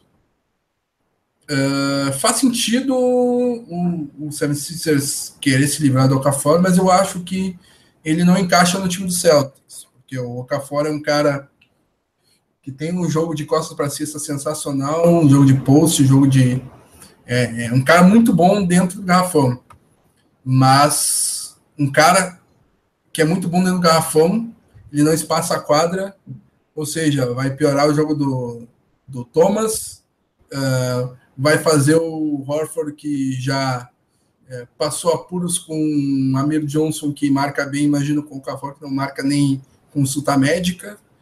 Uh, então, acho que o Okafor tá até conversando com o pessoal, acho que uma troca que seria legal hoje, pra, tanto para o 76ers quanto para o Sacramento Kings, é, o Okafor ir para Sacramento, o Sacramento está precisando de um pivô. Manda o Willie Kallenstein pro, pro, pro 76ers, porque o Willie Kallenstein pode jogar tanto na 4, tanto na 5, e é um cara que tem tanto potencial, então é um cara que pode jogar vindo do banco e completar os minutos de tanto de Embiid quanto de Saric, e trocando as escolhas ali, né? No caso, é, compõe ali com o Cafor mais o Cafor mais a escolha 3 do, do do 76ers, e daí o, o 76ers recebe Willie Kallenstein, escolha 5, escolha 10. Uh, ah, com isso, por exemplo, o Sacramento Kings teria é, o Okafor e pode selecionar um é, o Josh Jackson, por exemplo, e o 76ers compor ali com com Intiliquina e com Monk. Daí tem um time com Intiliquina, Monk, uh, Simmons, Sarit e Embiid. Seria um time muito forte. Mas isso aí, uh, acabei avançando um pouquinho no assunto. Devagando. É. Acho que para o Celtics não, não é interessante, mas eu acho que o 76ers tem que abrir mão dele por algo melhor. Uh, como dizia, draft dia 22 de junho, com cobertura do Celtics Brasil. Uh, o Celtics que tem a escolha número 1 um do draft. E. Tu acha que o Tudo Celtics. Indica, até é. o próprio calor, né? Até ele mesmo indica no seu Twitter. E Celtics e Markel Fultz vão unir forças. É, minha pergunta é para é, para ser sucinto, tu acha que o Celtics não vai escolher o Markel Fultz com a primeira escolha? Só não vai escolher se trocar a escolha, se trocar a pique. Caso não, mantenha. mesmo que troque, mesmo que troque, quem o for selecionar também deve ir de. Tá. Hum, vamos ah, restringir então. Não sei. É. Em, o Celt... em o Celtics mantendo a escolha, Celtics deverá ir de Markel Fultz. Sem sombra de dúvidas. Uh, tu, né, o que que tu gosta do, no jogo do Markel Fultz? O que que tu pode destacar desse jogador? É, como eu falei no começo do programa, ele chama muita atenção pelo seu arsenal ofensivo. É, infiltra, bola de três, é, bola de meia distância, sabe envolver os companheiros, é, tem um ótimo QI de jogo, velocidade lateral e tem um potencial defensivo também. É, então, fisicamente e tecnicamente, ele é um jogador, se não completo, muito próximo disso, mesmo nunca tendo pisado numa quadra profissional. Como pontos negativos, porque ninguém é perfeito, né? É, como eu disse, ele tem potencial defensivo. Nem sempre ele é, concretizou esse potencial dele em vigor físico na defesa. É, e querendo ou não, eu acho que ainda falta um pouco de aspecto de liderança nele, que isso tem que ser trabalhado e incentivado. Ele, se comparado com Lonzo Boy, o Josh Jackson, é um jogador menos falante, menos comunicativo. Isso tem que ser trabalhado. E querendo ou não, é, dos principais prospectos, ele foi o único que não levou o seu time para o March Madness, que é o mata-mata da NCAA, é a liga universitária. Então nós podemos falar do nível dos companheiros dele, tudo, mas no fim, da, no fim das contas, é, a Universidade de Washington só venceu nove jogos. Então nós ainda precisamos ver também o Fultz é, em jogos mais competitivos. É, eu acho que é, é, esse, é, essa é a principal hum, principal defeito dele é não não ter esse aspecto de liderança. Ele não é um bom líder. Uh, ele é meio introvertido, mas apesar de ser um cara que trabalha bastante, é um hard worker, algo que eu curto bastante. Um cara que tem uma paixão sua pelo bunda. jogo. É, ele sua sangue para melhorar no jogo. É, assim como Jalen Brown, assim como Jay Crowder, assim como Avery Bradley, caras dos quais eu sou muito fã. Uh, ele tem um atleticismo bizarramente absurdo, velocidade sensacional e um arremesso extraordinário. É um negócio, é uma combinação assim, ó, mortal é, atleticismo, uh, envergadura, velocidade e arremesso deles são top, são absurdos. Então é uma combinação que, que não tem como dar, dar errado, sabe? E ele uh, quer jogar aqui, né? Exatamente. Uh, e os números dele são muito bons. Uh, 41% na bola de três, uh, seis rebotes, seis assistências e 23 pontos. Ou seja, uh, muitas assistências, muitos rebotes e mesmo assim pontuando bastante em 36 minutos de quadra.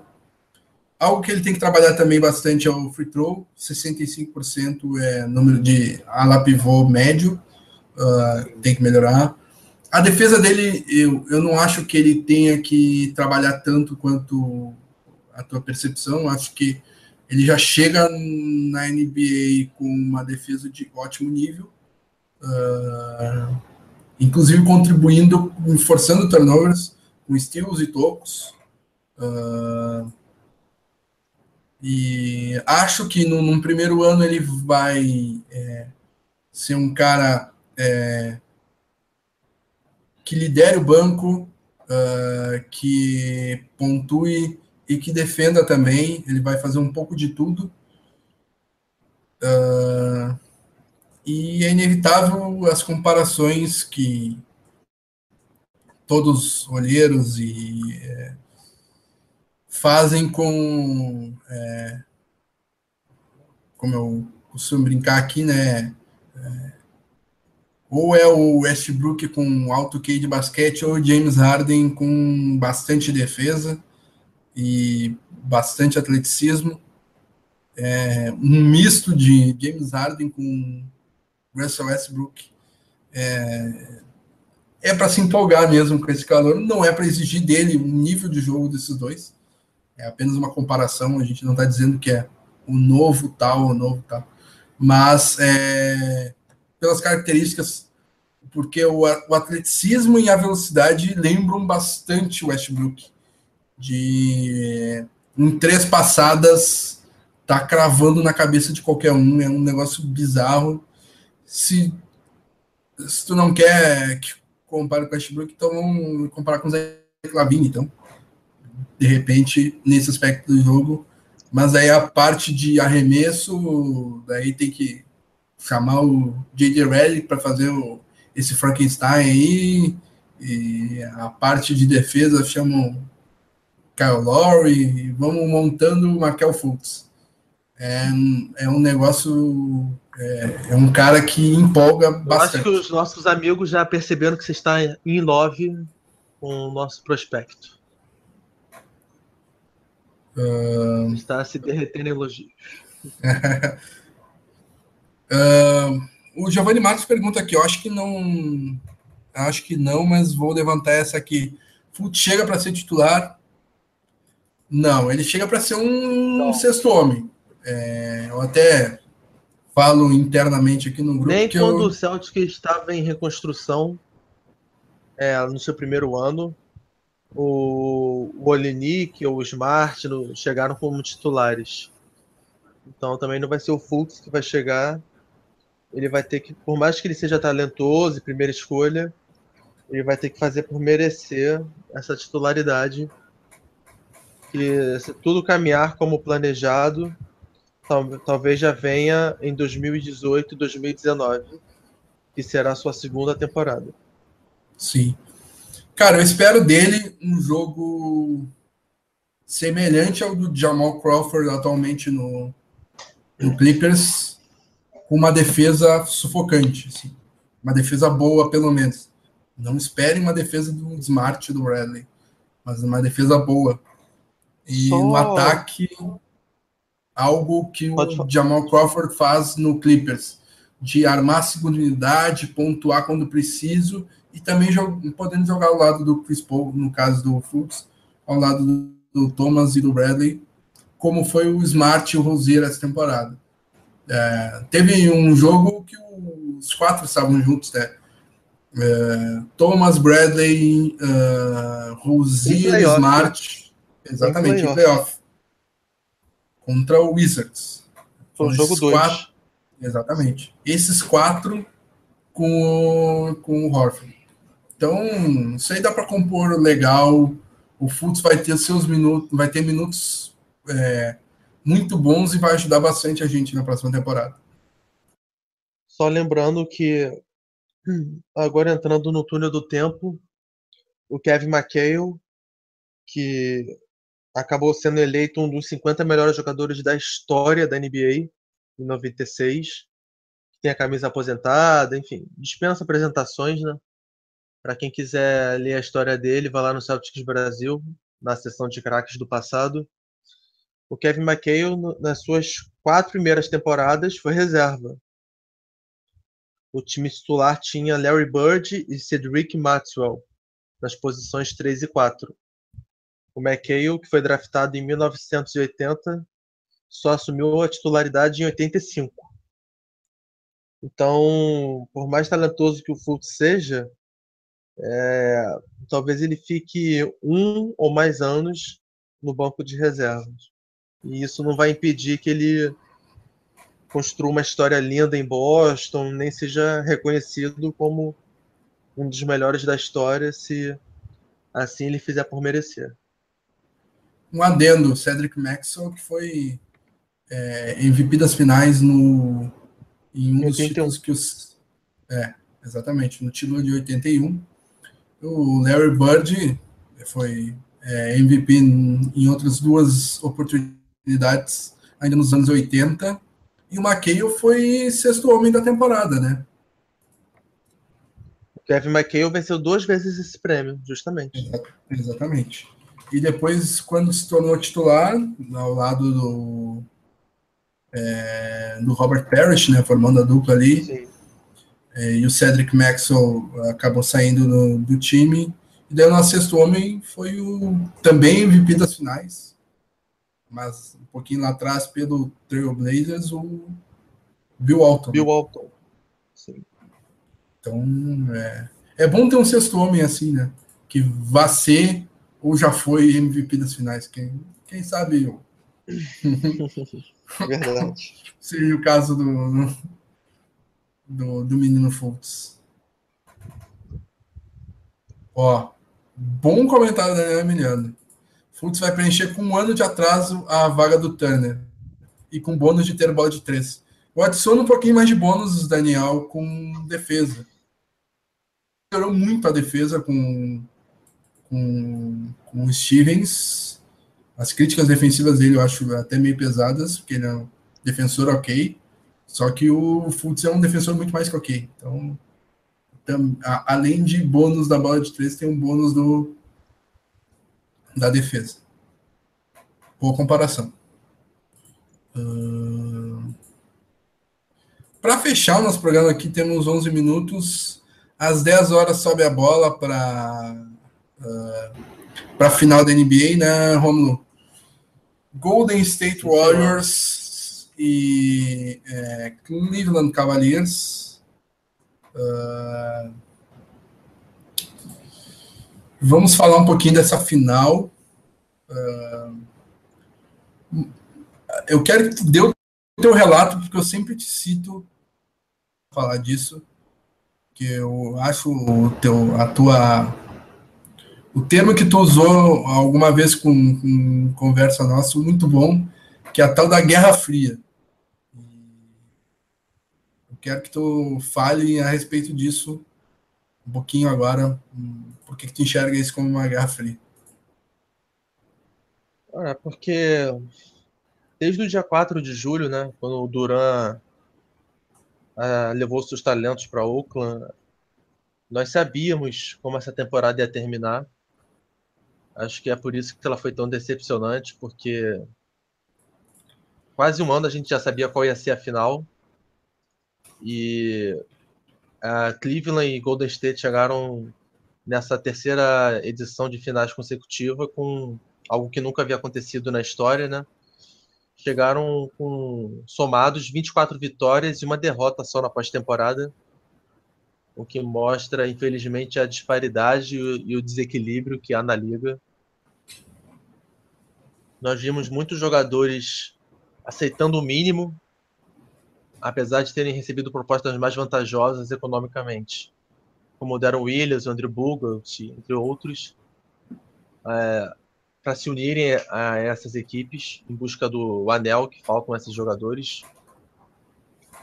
E tudo foi desenhado para essa final e leva a crer que será memorável, mas eu acho que é, por mais que essa final seja inesquecível, não vai apagar esses playoffs bem morno, bem mornos que nós tivemos. Mas como fã da NBA, eu vou assistir, claro, com muito afinco é, até porque, por mais que o Durant talvez é, já tenha demonstrado interesse em renovar, se o Golden State vencer, talvez ele já com seu anel ele deseja novamente testar free agents, quem sabe, né? Mas como palpite nessa final, eu acho que o Warriors tem mais a provar que o Cavaliers. Eles foram campeões em 2015, conquistaram a melhor campanha da temporada regular em 2016, mas perderam a final. Então, fazendo alusão àquela camisa do Scott Pippen, é, é, 73-9 don't mean a thing without a ring. 73-9 não significa nada se você não conquista o anel. Então eu acho que o Golden State vai para essa final com a faca entre os dentes. Mas está disposto a mostrar que essa derrota em 2016 foi uma fatalidade, foi um acaso, que ela não deveria ter ocorrido. Então eu acho que eles não querem só vencer o Cleveland. Eu acho que eles querem humilhar o Cavaliers. E o Draymond Green chegou a falar mais ou menos algo parecido no começo da temporada. Eu lembro bem dessa entrevista. Então, sem mais delongas, o meu palpite é Golden State Warriors em cinco partidas. Eita, nós. Cinco, homem. Cinco. Cinquinho. Pela primeira vez nessa trilogia, o campeão vai sair diante de sua torcida. É... Eu eu vou. É, eu acho que nessa final uh, muito se fala do Kevin Durant, do LeBron James. Eu acho que vai ser um duelo sensacional. Uh, de um lado, o melhor jogador da década, um dos melhores da história do basquete. No outro, um cara tentando buscar seu primeiro título após já ser MVP, já ser um dos melhores jogadores da sua geração. Uh, Stephen Curry, que está devendo é, após a última, após as últimas duas pós-temporadas, apesar de ter ganhado um título em uma delas, mas nessa pós-temporada ele jogou muito bem e dessa vez não tem o Della Vedova para é, marcá-lo. Uh, Uh, tem o Draymond Green, que é um cara do qual eu sou um grande fã incondicional. É um cara que se entrega a todo jogo e vai sair com é, a um ponto de conquistar um, quinto um, quadro duplo, mas ele não vai buscar esse ponto. Vai querer passar para o Stephen Curry fazer o ponto porque ele quer vencer, não, não, não importa como, ele quer vencer. E do outro lado, um Kyrie Irving que né, não sou tão fã assim, porque ele não defende nem ponto de vista, mas uh, é um cara que num contra um é imparável, é, talvez um dos melhores ball handlers que a NBA já viu. Showman. Uh, Exatamente, é o. É o Ronaldinho Gaúcho é ali, sei lá, no auge ali, dando. É, toca para um lado, olha para o outro, coisas do tipo. E o Kyrie Irving cresce nesses momentos. É, é um cara que ali no, nos últimos momentos, quando o time precisa dele, ele cresce bastante. Então, esses duelos aí, Curry versus Irving, Duran versus LeBron, um Draymond Green importante, um 9 crescendo, jogando bem e finalmente se tornou um defensor é, pelo menos regular. E mostrou nessa temporada, e principalmente nos jogos contra o Celtics, que ele melhorou bastante a, a defesa. Uh, na época de Minnesota e quando chegou no, no Cleveland, ele não defendia nada, só pegava rebote. Agora ele evoluiu em defesa no post, essas coisas. Uh, mas uh, eu acho que quem pode ser o, o, diferencial da série, e não entendam que eu acho que ele vai ser o MVP das finais, ou coisa do tipo, mas é porque uh, tem o Kyrie versus caramba, Kyrie Irving versus Stephen Curry, é, é, Draymond Green versus Kevin Love, Kevin Durant versus LeBron James, e o Clay Thompson não tem um versus. É, porque no, no, no, lado do, do Cleveland é um Big Three, do lado do Warriors é um Big Four. E esse quarto cara ainda não entrou em quadra nesses playoffs. Se ele entrar em quadra nessas finais, o Warriors tem grandiosas chances de ganhar o título. Então, para mim, o diferencial da série é saber se o Clay Thompson vai ou não entrar na série, entende?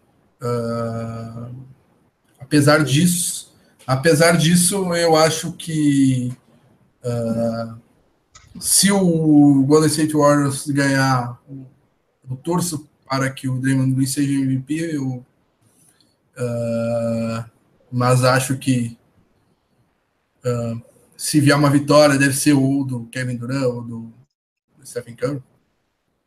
Uh, mas o Clay Thompson, é, se entrar na série, vai levar o Warriors à vitória, porque ele vai ser um cara que vai destoar, porque um time tem quatro estrelas ou tem três. Isso posto, meu palpite é a vitória do Cleveland Cavaliers em sete jogos. Não é minha torcida. Uh, não torço para nenhum dos dois. Uh, torço pelo Draymond Green e pelo LeBron James, mas uh, é só. não torço para nenhuma das duas equipes. Uh, talvez pelo Warriors para ver se o Kevin Durant viria para o Celtics. Mas também tem o contraponto se o se LeBron ganha o título, talvez amoleça na próxima temporada para a gente ganhar.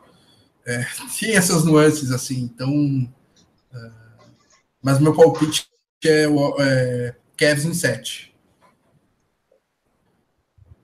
Uh, Para fechar, uh, qual o teu destaque final, Romulo? Para a gente sintonizar no jogo já na ESPN. O destaque final vai para mais um agradecimento, né? É, por tudo que a gente passou nessa temporada aí. É, muito, cent, acho foram centenas de matérias escritas no site, né? É, podcast, é, Twitter, a fanpage no Facebook, enfim. Nós procuramos oferecer o melhor da cobertura do Celtics para vocês e por vocês, né? E fico com agradecimento por vocês terem nos dado esse feedback tão legal, de terem nos acompanhado, nos incentivado. E que na próxima temporada nós vamos tentar manter essa cobertura e sempre tentando melhorar e aprimorar porque esse bate-papo que nós temos, esse retorno das matérias no site e nas redes sociais sempre vale a pena. Então, meu destaque é meu muito obrigado por vocês, a vocês. Boa, Romulo. É, parcialmente roubou meu destaque final, que é mais ou menos isso, então faço coro às tuas palavras. Destaque final é um agradecimento uh, pela temporada, pelo engajamento nas redes sociais, no site, aqui no Pod Celtics, a boa aceitação, pessoal é, assíduo, comentando bastante, participando com a gente, é muito legal esse reconhecimento. E não acaba aqui, semana que vem tem mais, e agora é matéria, ao invés de prévia e, e resultado no site de jogos, agora é, é, é análise de draft, análise da temporada. Então, fique ligado com a gente aí que é, o, Celtics Brasil não para, vão continuar produzindo conteúdo para vocês aí. Meu muito obrigado, assim como o Rômulo. E obrigado por participarem hoje, né? 10 e 1, já está come, começando a transmissão do jogo. Obrigado, Ron. Um abraço aí, abraço a todos. Valeu, Fa... Valeu, gente. Até a próxima. Até a próxima. A gente avisa da próxima no, nas nossas redes. É, certamente na próxima semana a gente reserva um dia para falar sobre, sobre focar agora em draft, que é o que a gente tem que focar no mês de junho, marcar o Futs virar. Um abraço Amém. a todos e boa, boas finais.